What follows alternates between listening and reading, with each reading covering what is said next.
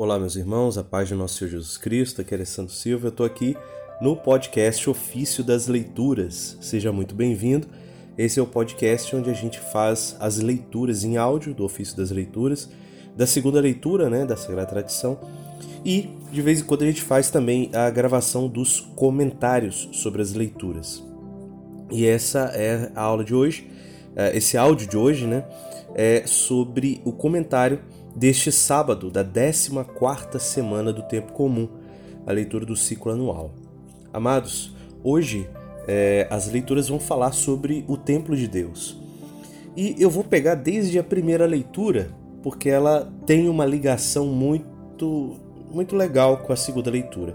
Geralmente a, a, a igreja né, colocou na liturgia uma ligação entre a primeira leitura e a segunda leitura.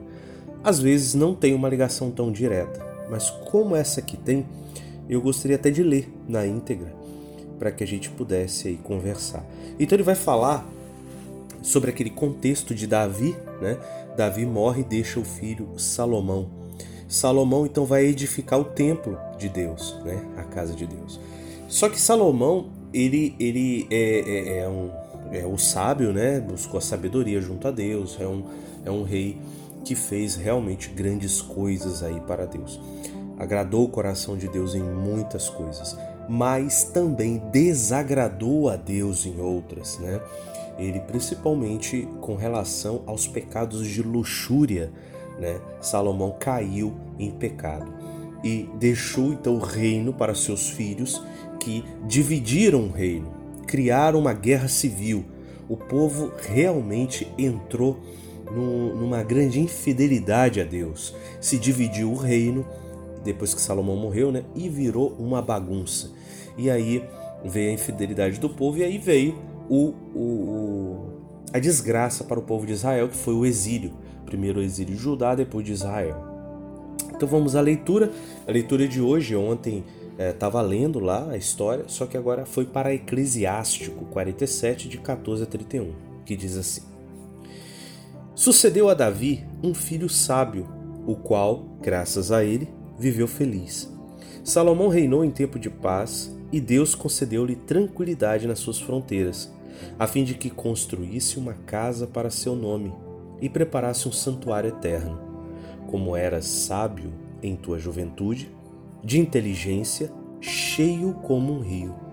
Teu espírito cobriu a terra. Tu a encheste de sentenças enigmáticas. Teu nome chegou até as ilhas longínquas e foste amado na tua paz.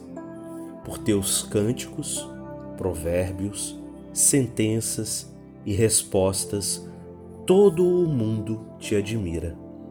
Em nome do Senhor Deus, daquele que se chama Deus de Israel, amontoaste ouro como estanho multiplicaste a prata como o chumbo, mas entregaste o teu corpo a mulheres. Foste escravizado em teu corpo, manchaste a tua glória, profanaste a tua raça, a ponto de fazer vir a cólera contra teus filhos e a aflição por causa da tua loucura. Erigiu-se um duplo poder surgiu de Efraim um reino rebelde. Deus, porém, nunca renuncia à sua misericórdia, não destrói, nem cancela nenhuma das suas palavras, não recusa ao seu eleito uma posteridade e não extingue a raça daquele que amou o Senhor. Assim, deu a Jacó um resto e a Davi uma raiz nascida dele. E Salomão repousou com seus pais, deixando atrás de si alguém de sua raça, o mais louco do povo e pouco inteligente, Roboão, que instigou o povo à revolta. Quanto a Jeroboão, filho de Nabate, foi ele quem fez Israel pecar e ensinou a Efraim o caminho do mal.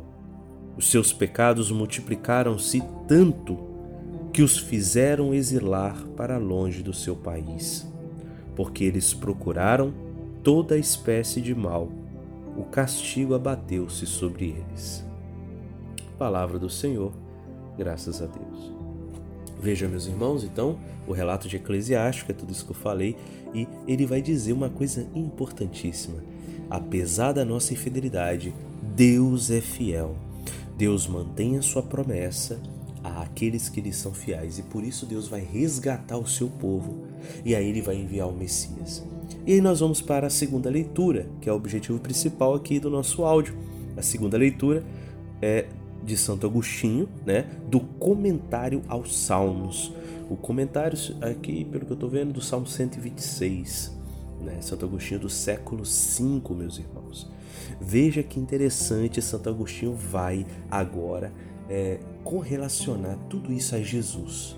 Jesus é um novo Salomão, Jesus é o sábio dos sábios, Jesus é o que realmente traz a nós a verdadeira casa de Deus, o templo de Deus. Mas chega de falar é, blá blá blá meu, vamos à leitura de Santo Agostinho. Ele diz assim: Salomão edificou um templo do Senhor. Opa! Salomão edificou um templo ao Senhor, como tipo e figura da futura igreja e do corpo do Senhor. Assim é dito no Evangelho Destruí este templo e em três dias o reedificarei, disse Jesus, né? Pois como Salomão tinha edificado o famoso templo, edificou para si um templo aquele que é o verdadeiro Salomão, nosso Senhor Jesus Cristo, o verdadeiro pacífico. Com efeito, o nome de Salomão significa pacífico. Ora, é o verdadeiro pacífico aquele que fala o apóstolo. Ele é a nossa paz, aquele que fez dos dois um só povo. É Jesus. Este é o verdadeiro pacífico, que uniu em si as duas paredes, vindas de pontos diferentes. Fez-se pedra angular para o povo dos fiéis, vindo dos judeus e do povo também de fiéis dos pagãos. Fez uma só igreja dos dois povos, que o tinham por pedra angular, e por isso é verdadeiramente pacífico. Salomão, filho de Davi e de Betsabeia, o rei de Israel, edificando o templo, era figura deste pacífico para que não julgues ser ele o Salomão que edificou uma casa para Deus, a Escritura, uma casa para Deus, a Escritura, mostrando-te um outro Salomão, assim começa um salmo. Se o Senhor não edificar a casa, em vão trabalham os que a edificam. Portanto, o Senhor edifica a casa o Senhor Jesus Cristo edifica a casa. Trabalham muitos nesta construção, mas se não é Ele quem edifica, em vão trabalham os que a constroem. Quem são esses que trabalham na construção? Todos aqueles que na igreja pregam a palavra de Deus, os ministros dos mistérios de Deus Todos corremos, todos trabalhamos, todos construímos agora. Antes de nós, todos os outros correram, trabalharam, construíram. No entanto, se o Senhor não construir a casa, em vão trabalham os que a constroem. Por isso, vendo alguns destruí-la, os apóstolos, e Paulo em particular, dizem: Guardais os dias, os anos e meses e os tempos, receio ter trabalhado em vão entre vós. Por saber que ele mesmo era edificado interiormente pelo Senhor, o apóstolo Paulo lamentava estes, porque trabalhara em vão entre eles. Com efeito, nós falamos de fora mas ele edifica por dentro. Prestamos atenção ao modo como ouvis. Porém, o que pensais, só ele sabe. Ele que vê os vossos pensamentos. Ele edifica. ele exorta, ele amedronta, ele abre a inteligência, ele une vosso espírito à fé. No entanto, nós trabalhamos, mas como operários. Esta é a leitura, meus irmãos, linda e profunda. Então, primeira coisa, Santo Agostinho ele vai linkar Salomão com Jesus e vai mostrar a superioridade de nosso Senhor Jesus Cristo. Né? Na verdade, nosso Senhor Jesus Cristo é superior a Salomão em tudo. Salomão é só uma figura daquilo que será Jesus, né? Realmente o sábio dos sábios é nosso Senhor Jesus Cristo. O que realmente edifica a casa de Deus, que é a igreja, é o próprio Jesus. O próprio Jesus é a casa de Deus. O próprio Jesus é o Verbo encarnado, é o templo santíssimo. O próprio Jesus é a igreja. Ele é a cabeça e nós somos os membros. E muito bonito ele dizer aqui que o Senhor edifica a casa. Ele vai citar o salmo, né? Se o Senhor não edificar a casa, em vão trabalhos que edifico. Jesus é a pedra angular deste edifício. Jesus é tudo agora neste templo santo. Esse templo que não é só um templo físico, é um templo espiritual, é um templo que vive a, a, a nossa fé. A igreja é dividida em três partes: a igreja militante, a igreja padecente e a igreja triunfante. Então, a igreja de nosso Jesus Cristo, do qual Cristo é a cabeça, ela está na glória de Deus. Pelo próprio Cristo, cabeça que está lá em corpo, sangue, alma e divindade, no céu e em cada sacrário daqui da terra. Jesus une céu e terra, Jesus cabeça, mas também Jesus corpo na sua igreja, militante, padecente e triunfante. Nos santos que estão na glória do céu, agora cantando, louvando, adorando, gozando de todas as delícias do paraíso, mas também as almas que estão no purgatório, que já estão salvas pelo sangue de nosso Senhor Jesus Cristo, mas que estão padecendo, né, para amar perfeitamente a Deus. E nós aqui que estamos militando, combatendo, combatendo contra o que? A nossa vida, meus irmãos, é comparada a uma guerra.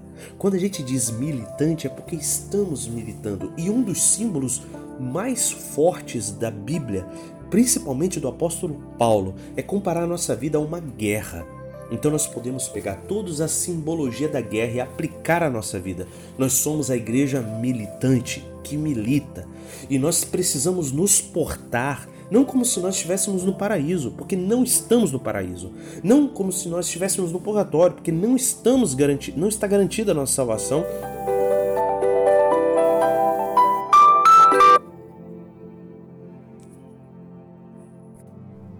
Opa, tinha sido interrompido aqui por uma ligação.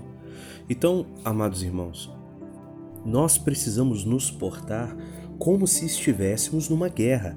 É interessante a gente ler sobre as guerras que aconteceram na história, principalmente na Sagrada Escritura. Né? As guerras que aconteceram na Sagrada Escritura. Lá nós temos o retrato de, do que exatamente o apóstolo Paulo está dizendo e o próprio Senhor Jesus. Então, meus irmãos, o Senhor trabalha na edificação do seu reino. E é isso que Jesus veio, veio instaurar, instaurar o reino de Deus. Jesus vai dizer: o reino de Deus já está no meio de vós. Então a gente já pode viver aqui no céu essa igreja, essa glória, essa igreja que milita, que combate. Combate contra o quê? Principalmente os três inimigos principais: o mundo, a carne e o demônio. A carne que é o nosso próprio pecado, a gente combater o homem velho, que diz São Paulo, né? O mundo, que Tiago 4,4 vai dizer, aquele que é amigo do mundo se constitui inimigo de Deus. O mundo que não pode receber o Espírito Santo, só nós. E o demônio, né? que nos tenta para. É, que não é contra homens de carne e sangue que temos de lutar, mas contra os principados que estão espalhados nos ares.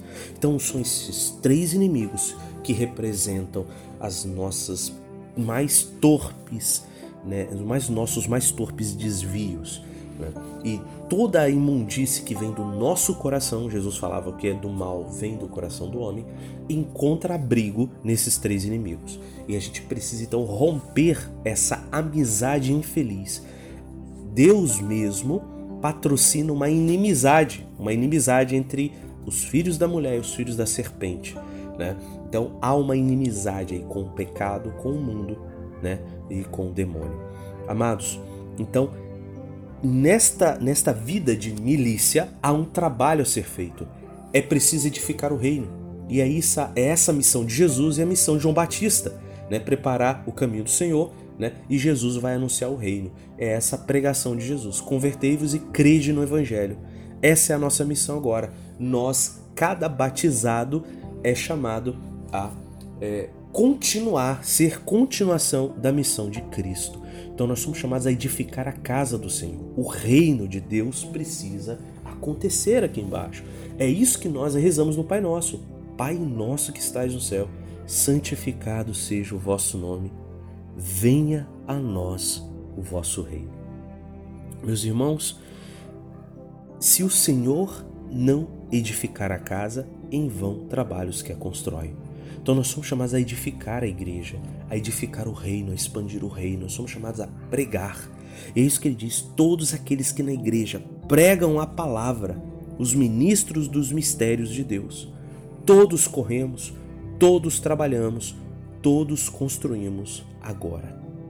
Então nós somos chamados a isso, a evangelizar, a pregar, a anunciar o reino, a divulgar as maravilhas de Deus.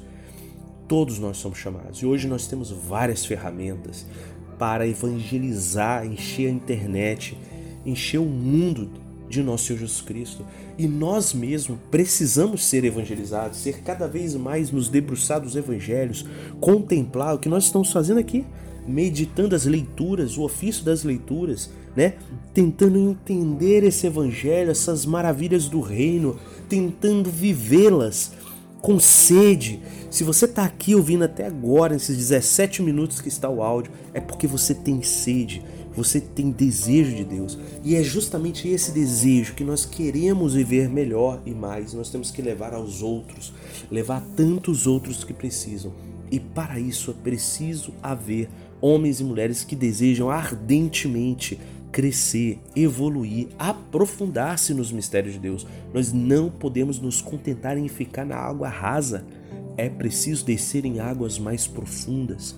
Santo Agostinho vai dizer em outro lugar: é, os maus não são bons porque os bons não são melhores. Amados, nós precisamos ter o desejo de sermos melhores de aprofundarmos mais a nossa fé. Nós não podemos nos contentar com pouco, nos contentar com água rasa. É preciso mergulhar em águas mais profundas. O mundo precisa de cada um de nós mergulhando em águas mais profundas. Não se engane, não pensa que você tem que ficar no raso para poder falar com o povo raso. Você precisa mergulhar em águas mais profundas para socorrer os que estão no raso ou até quem está no deserto. Meus irmãos, isso tudo nós estamos falando do fator externo. Mas Santo Agostinho termina a leitura falando do fator interno, que significa uma conversão profunda. Uma casa que o Senhor edifica dentro de nós. O Senhor edifica esse templo que somos nós. Nós somos um templo do Espírito Santo. E o próprio Jesus edifica esse templo em nós. Meus irmãos, isso é muito profundo. Esse finalzinho aqui desta leitura é, é objeto de meditação nossa apurada, de nos debruçarmos e rezarmos junto com Deus. Ele vai citar a frase do, do São Paulo, né? É, lamentando que as pessoas estavam guardando práticas antigas e não tinham se convertido profundamente. E essa, essa é a nossa falha. Nós guardamos muitas coisas imundas deste mundo que passa. Nós precisamos passar por uma profunda purificação. E aí vai dizendo aqui Santo Agostinho, ó, por saber né, que ele mesmo, Paulo, era edificado interiormente pelo Senhor, o apóstolo Paulo lamentava estes, porque trabalharam em vão entre eles. Com efeito, nós falamos de fora, mas ele edifica por dentro. Então, todos o papel dos pregadores da igreja, né, nós estamos pregando, mas na verdade nós estamos auxiliando Cristo, porque Cristo está trabalhando no interior de cada um. Quem está trabalhando é o Pai, o Filho e o Espírito Santo nos corações dos homens. E aí continua Agostinho aqui. Prestamos atenção ao modo como ouvis, porém o que pensais, só Ele sabe. Ele que vê os vossos pensamentos. Ele edifica, Ele exorta, Ele amedronta, Ele abre a inteligência, Ele une vosso espírito à fé. No entanto, nós trabalhamos, mas como operários. Eu aqui estou gravando esse áudio, estou falando com vocês, aqui eu sou só um operário. Mas o que estas palavras, estas reflexões fazem na sua alma? Não sou eu, eu não faço nada, é o próprio Espírito Santo, é o próprio nosso Senhor Jesus Cristo que está me inspirando, que te inspira. É Jesus que me edifica, que te edifica. É Jesus que te exorta e me exorta. É Jesus que me amedronta e te amedronta. É Jesus que abre a inteligência. É Jesus que une o nosso espírito à fé. É Jesus que está agindo aqui. Tudo pertence a Ele, para Ele, para a glória dele. Nada se antepõe a Cristo, já dizia São Bento. Nada se antepõe a Cristo. Cristo é tudo. Este podcast é todo de nosso Senhor Jesus Cristo. É todo para nosso Senhor Jesus Cristo, para que o Senhor edifique as nossas almas, para que o Senhor cure através destes áudios, dessas meditações, destas contemplações, desses textos lindíssimos, que o próprio Jesus trabalhe em nosso interior e edifique a nossa vida. E para isso, meu irmão, reserve um momento de silêncio, de meditar sobre tudo isso. Entrega a tua vida, entrega a tua casa interior, a tua igreja, para que você possa ser fiel à igreja de nosso Jesus Cristo, para que você possa ser um verdadeiro militante na igreja militante de nosso Jesus Cristo. E não nessas militâncias ideológicas mundanas, torpes, mas ser um guerreiro, um soldado de nosso Senhor Jesus Cristo, lutando não contra homens de carne e sangue, mas contra o diabo, a carne e o, e, e, e o mundo. Pensa nisso e medita. Nós somos chamados a combater o bom combate, guardar a fé, até o dia em que a coroa, se Deus quiser, nos será dada. Louvado seja o nosso Jesus Cristo, para sempre seja louvado.